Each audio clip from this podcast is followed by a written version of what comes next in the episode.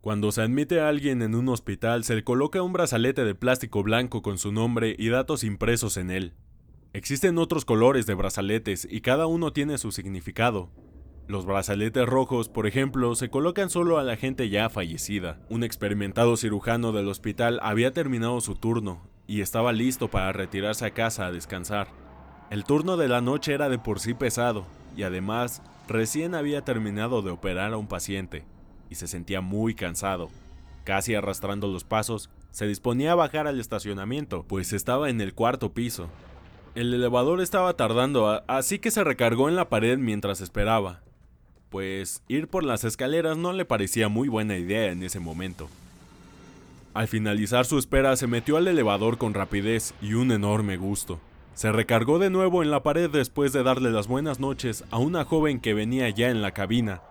Estando los dos solos, él continuó la plática de forma casual con la señorita, mientras el elevador bajaba. De pronto el elevador se detuvo en un piso, las puertas abrieron y una mujer quiso subir con ellos pero el doctor rápidamente presionó el botón para cerrar las puertas y al azar cualquier otro que los llevara hasta el último piso.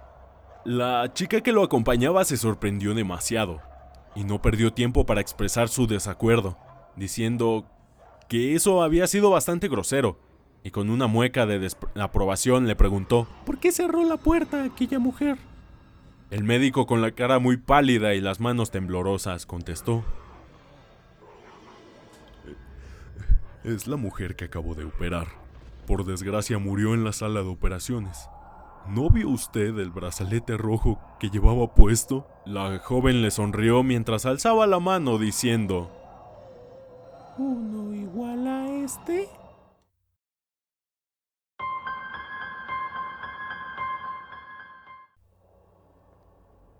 Tenía 19 años.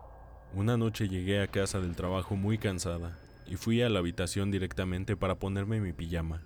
Me empecé a desnudar y miré hacia la ventana para ver mi reflejo.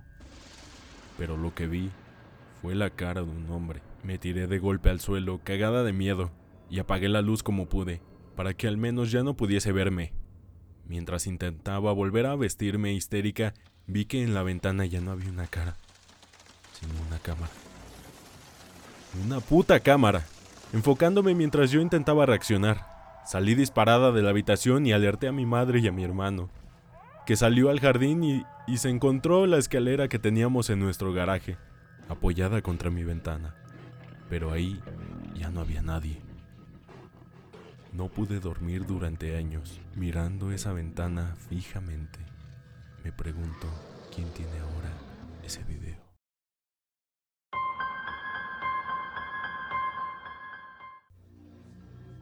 Trabajaba en una recepción de emergencias médicas cuando me pasó esta historia.